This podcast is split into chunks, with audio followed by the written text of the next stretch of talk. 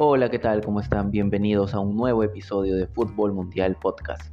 Hoy nos encontramos en el episodio número 75 para repasar este séptimo día de competencia en el Mundial de Qatar 2022 en el que se jugaron los partidos correspondientes a la segunda fecha tanto del grupo C como del grupo D. Y como hacemos siempre, pues vamos a repasar los partidos en orden de grupo y en orden en el que se jugaron.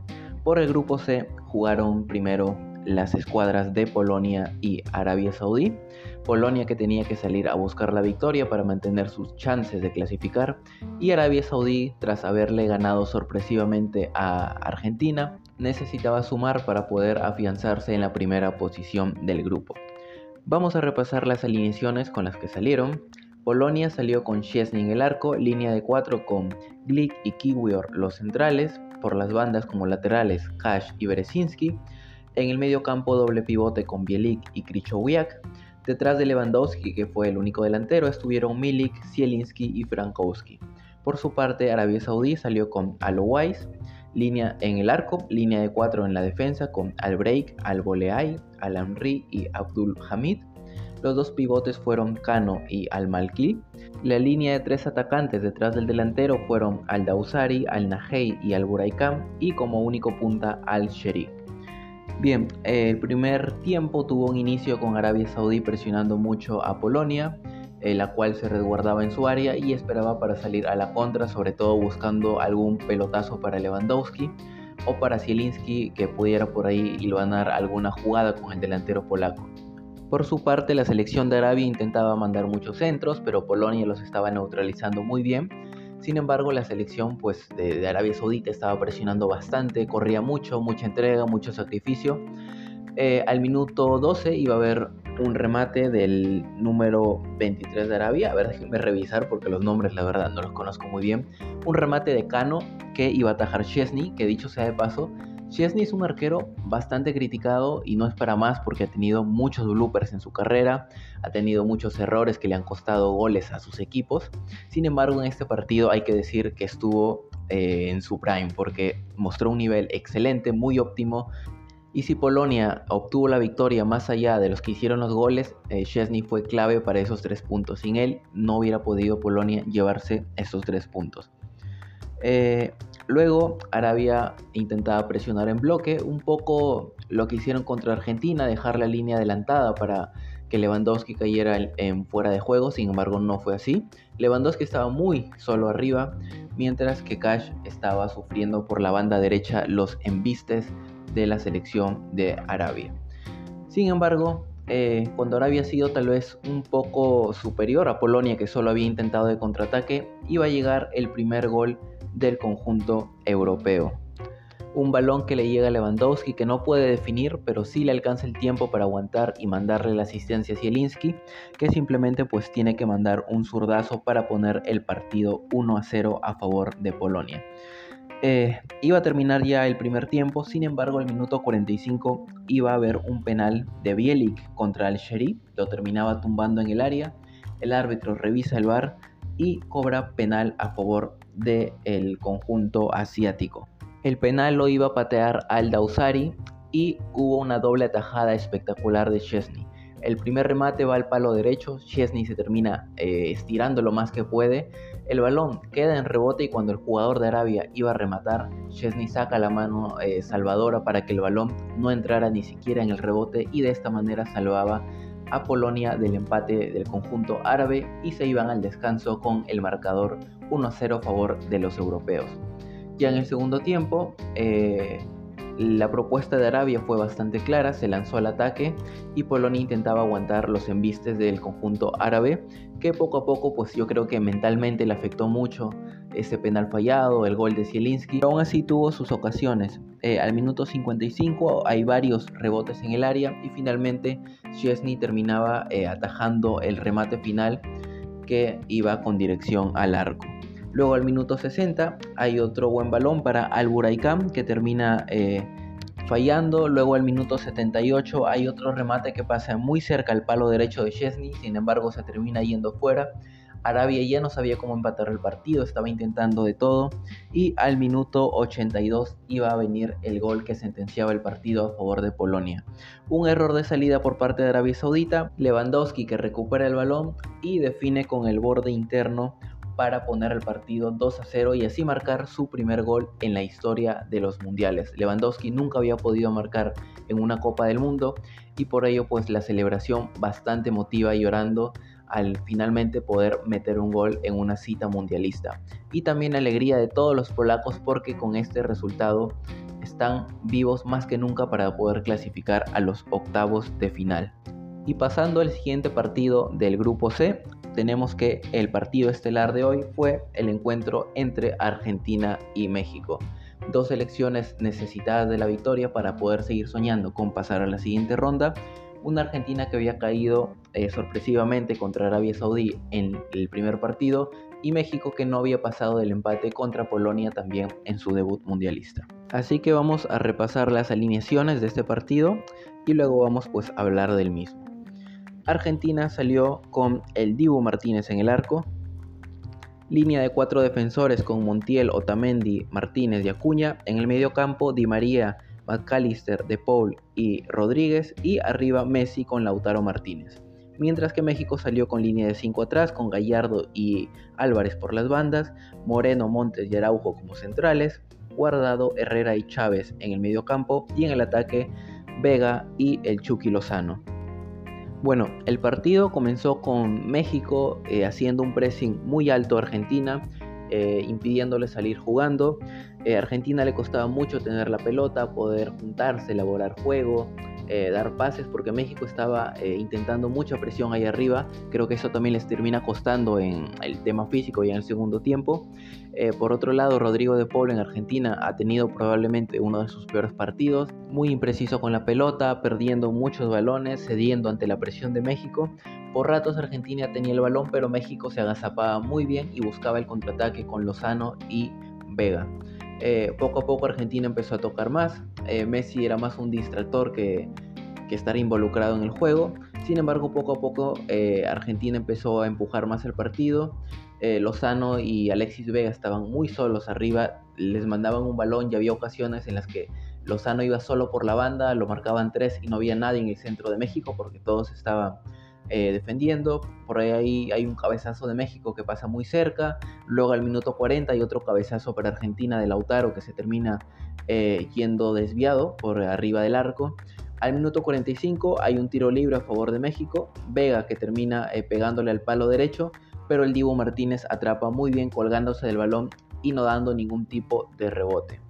Eh, los mediocentros de México, eso sí, en el primer tiempo tampoco pudieron asociarse mucho con, con, los delanteros porque estaban más preocupados en anular al mediocampo argentino que poder generar juego. Por eso México se veía obligado mucho a salir por las bandas con sus laterales, porque pues, los mediocentros no pasaban casi de la media cancha, se quedaban ahí intentando anular el juego eh, argentino al minuto 40 más 5, ya casi eh, por terminar el primer tiempo, hay una buena asociación de Argentina por primera vez en el partido y el balón que iba al área es rechazado por la defensa mexicana. Un partido muy entretenido en el primer tiempo, con México eh, intentando apostar por su juego de contraataque, Argentina poco a poco metiéndose en el partido y pues el segundo tiempo pintaba muy bien. Sin embargo, Argentina empezó a tomar ya el control del partido en la segunda mitad México poco a poco se empezó a notar que estaba cansado tras toda la presión que había realizado en el primer tiempo. Los laterales argentinos se empezaban a sumar mucho más al ataque. Eh, México intentaba presionar, pero tal vez ya no con tanta intensidad y poco a poco Argentina eh, lo iba metiendo a su área. México no tuvo más remedio que apostar ya por un partido largo. Hay muchas jugadas por la banda derecha, como les mencioné, en las que el balón va para el Chucky Lozano, pero está solo, no hay nadie con quien asociarse, no hay nadie detrás de él, no hay nadie en el área, ni siquiera para poder intentar un centro. Así que Argentina tomó el control del balón y México simplemente ya estaba aguantando el resultado. Finalmente iba a llegar el gol de Argentina al minuto 64 y quién sino Lionel Messi con un tiro casi desde el borde del área que iba al palo izquierdo de Ochoa que nada pudo hacer para despejar el balón un remate muy raso, muy difícil para el portero mexicano y Argentina se ponía en ventaja 1 a 0.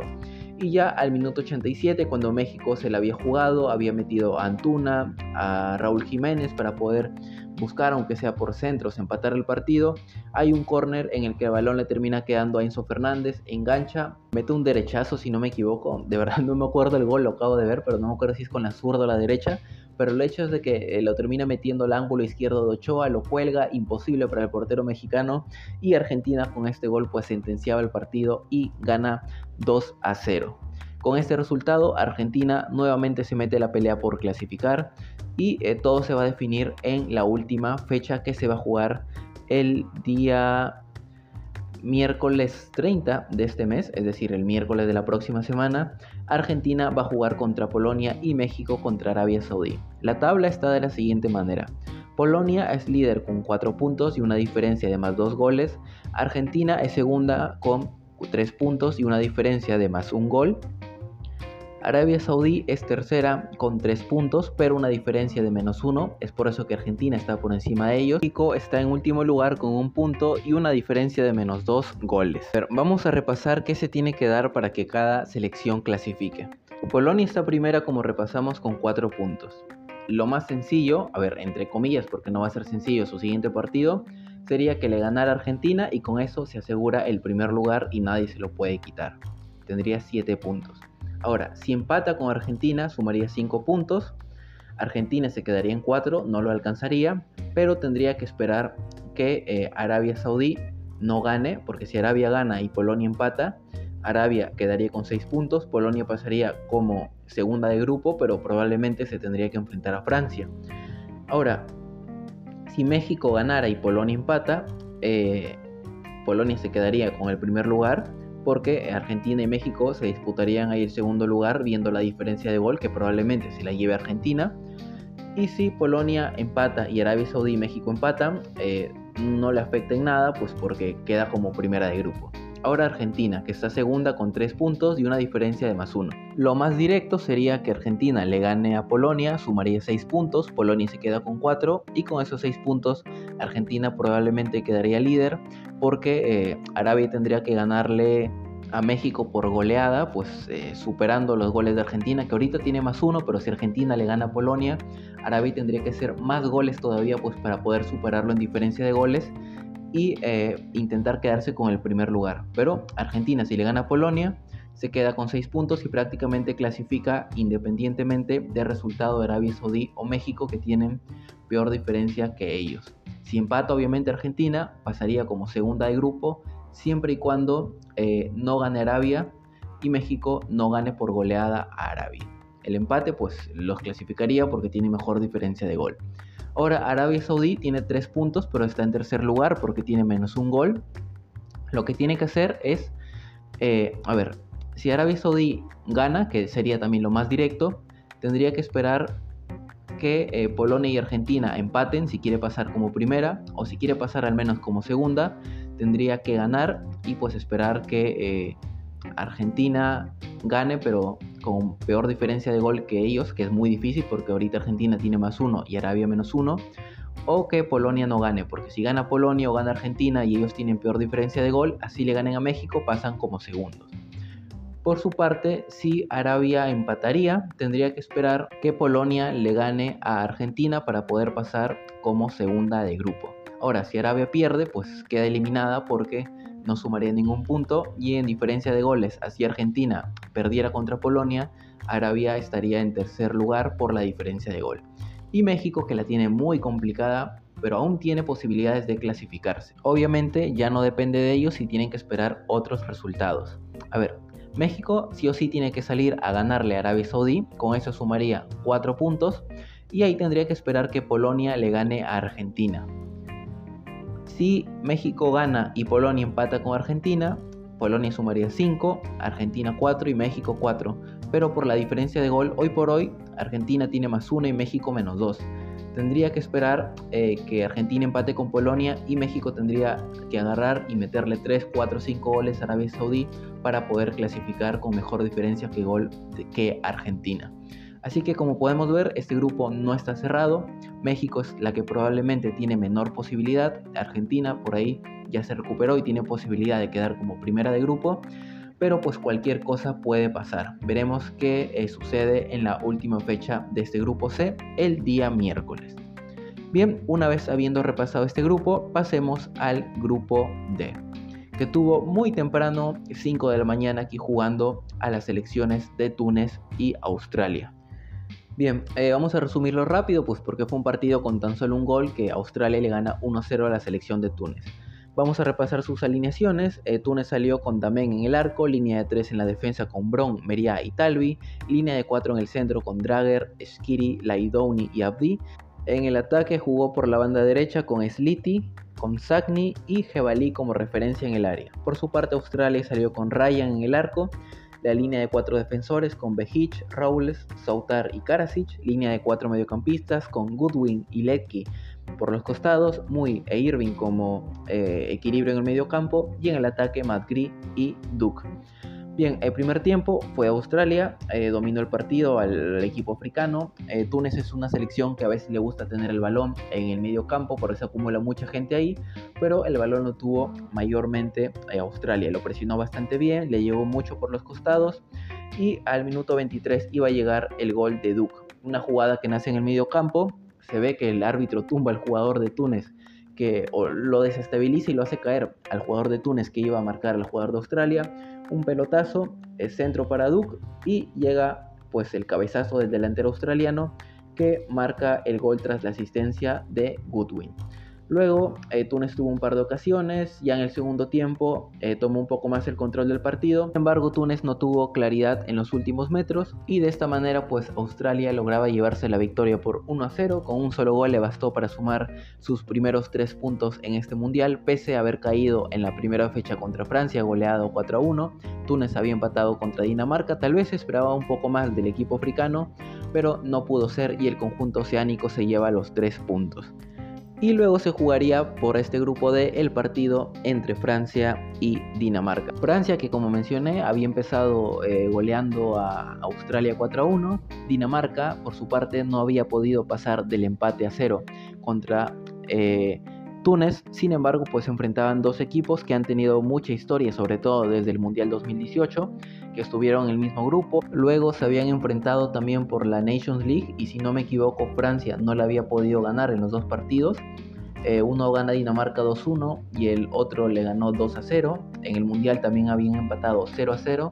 Así que esta era una especie de revancha para Francia.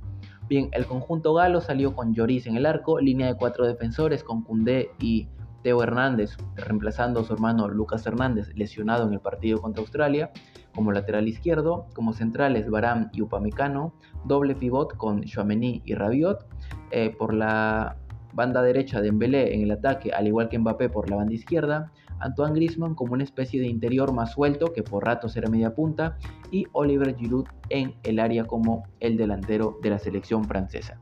Por su parte, Dinamarca salió con Schmeichel en el arco, línea de tres centrales con Nelson, Christensen y Andersen, línea de cuatro mediocampistas con Maele y Christensen como carrileros, Eriksen y Hover dando equilibrio en el medio campo, atacante por la derecha Lindstrom, por la izquierda Dansgaard y como referencia ofensiva Cornelius, el delantero del Copenhague danés. Bien, eh, el partido. Dinamarca empezó controlando la posesión del balón, pero sabemos que eso a Francia no le importa porque teniendo a Mbappé y a Dembélé arriba, que el rival te, te, meta contra tu área y tú agarras de contra, lo terminas destrozando. Dinamarca empezó con el balón, eh, luego Francia empezó a despertar un poco más, a intentar asociarse con Mbappé, con Griezmann sobre todo, que hoy día mandó unos pases bastante buenos. Dinamarca se intentó cerrar bastante para no dejar espacios a la delantera francesa que sabemos algún espacio te engancha y te termina rematando. Mientras que Francia, pues al ver que no podía entrar al área de Dinamarca porque todos se cerraban ahí, empezó a mandar algunos centros teniendo también a una torre como Giroud eh, como delantero. Es normal que hayan intentado eso. Eh, al minuto 30 hay una buena jugada de Mbappé que desborda por la izquierda, manda un balón eh, para el área, eh, venía desde la derecha en diagonal, remata, pero la pelota se termina yendo fuera. Luego al minuto 32 Hay otra jugada de Griezmann por la izquierda también desbordando, rematando cruzado, un balón que Schmeichel ataja bastante bien. Luego al minuto 35 hay una ocasión para Dinamarca, un contraataque eh, que Cornelius gana muy bien y termina rematando el balón que pasa muy cerca al palo izquierdo de Lloris. De esta manera nos íbamos al segundo tiempo, en donde Francia fue más y dominó totalmente el partido. Iba a avisar al minuto 56 un contraataque con Mbappé por la banda izquierda y remata con la zurda un balón que se va muy cerca pero desviado. Luego al minuto 60 iba a haber otro buen pase de Chouameni y Griezmann que la intenta picar por arriba pero también se le iba muy cerca del arco defendido por Casper Schmeichel. Francia intentaba, presionaba mucho y el gol estaba ya al caer.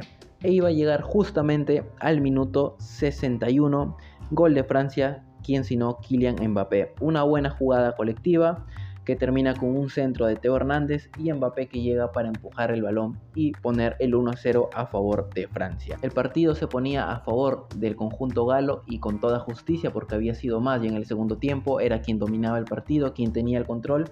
Sin embargo, una pelota parada iba a generar que el festejo de Francia durara muy poco. Al minuto 68 hay un córner a favor de Dinamarca que le pega Eriksen, manda el centro al área, Andersen eh, cabecea picando muy bien el balón, se la deja servir a Christensen que la mete en el arco y ponía el 1 a 1 a favor de Dinamarca. Empate injusto, tal vez sí, porque Dinamarca no había generado casi nada en ese segundo tiempo, pero una pelota parada iba a cambiar las cosas y Dinamarca empataba el partido.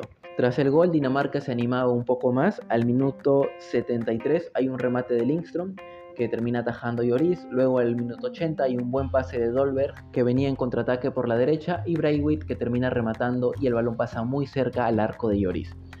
Sin embargo, iba a llegar el gol de Francia al minuto 86. Mbappé iba a marcar su doblete, un buen centro de Griezmann, una muy buena pegada del jugador francés y Mbappé iba a llegar como 9 en el área saltando y metiéndola con el muslo. De esta manera, al minuto 86, ya cerca de terminar el partido, Francia iba a poner el 2 a 1 y ese iba a ser el resultado final. Con esta victoria, Francia se mete ya a los octavos de final clasificado. Eh, prácticamente como primero de grupo, ahorita vamos a repasar la tabla, pero pues ya tenemos el primer clasificado Francia y el primer eliminado que fue Qatar el día de ayer tras caer contra Senegal. Bien, repasemos la tabla de este grupo D.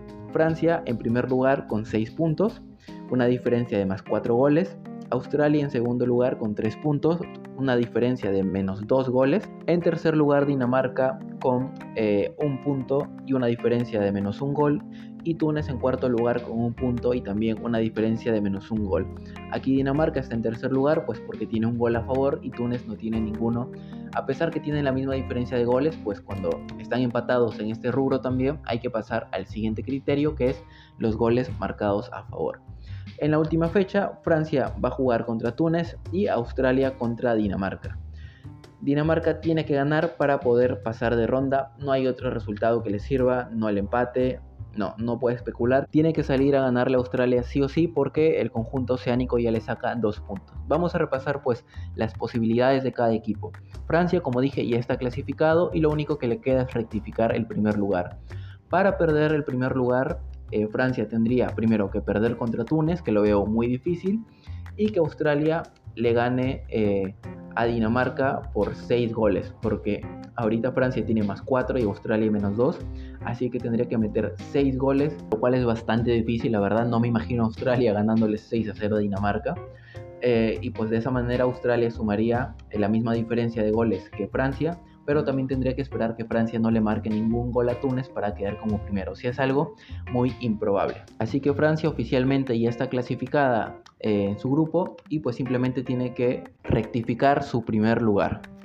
Bien, eh, Australia con un empate le alcanza para clasificar, siempre y cuando Túnez no le gane a Francia, lo cual es lo más probable que pase, ¿no? No creo que Francia pierda contra Túnez, como ya dije, aunque, a ver, una sorpresa y Túnez gana, pero pues Australia con un empate y con que Túnez no le gane a Francia, o sea, empate o pierda, le sirve para clasificar a la siguiente ronda. Por su parte, Dinamarca eh, tiene un punto, así que como dije, tiene que ganarle sí o sí a Australia, porque si empata quedaría con dos puntos, Australia con tres. Eh, incluso Túnez si le gana a Francia eh, podría pasarlo en la tabla, así que Dinamarca solamente tiene que sumar de a 3 para poder quedarse con 4 puntos, uno por encima de Australia y esperar pues que Túnez tampoco le gane a Francia. Y Túnez por su parte pues también tiene la posibilidad de clasificar siempre y cuando le gane a Francia, lo cual es muy difícil, aunque si Francia rota por ahí puede haber alguna sorpresa. Y pues Túnez aparte de ganar a Francia tendría que esperar eh, primero que Australia no gane si empata Australia, Túnez eh, clasificaría porque Túnez tiene menos 1 y Australia menos 2. Y si Dinamarca gana, eh, pues Túnez tendría que marcarle más goles a Francia de los que Dinamarca le marque a Australia para tener eh, mayor cantidad de goles a favor. Porque como mencioné, Dinamarca y Túnez tienen menos 1. Pero Dinamarca tiene un gol a favor y Túnez ninguno y es por ello que Dinamarca tendría la ventaja en ese criterio de desempate. Y bueno, como podemos ver este grupo ya está algo más definido. Australia y Dinamarca prácticamente se van a jugar la clasificación en la última fecha. Y bien amigos, esto ha sido todo por el episodio del día de hoy. Hemos repasado la segunda fecha que se jugó el día de hoy correspondiente a los grupos C y D. Ya saben que si les gustó el podcast pueden escucharnos y encontrarnos en las distintas plataformas de podcast como Spotify, Anchor, Google Podcast, Breaker, Radio Public, Pocket Cast. En YouTube, si nos están escuchando ahí, pues pueden suscribirse y activar la campanita. Y si nos quieren buscar, estamos como Fútbol Mundial Podcast. Y nuestras redes sociales también son en TikTok y en Instagram Fútbol Mundial Podcast y en Facebook Fútbol Mundial. Soy Javier Salinas, me despido hasta el siguiente episodio. Adiós.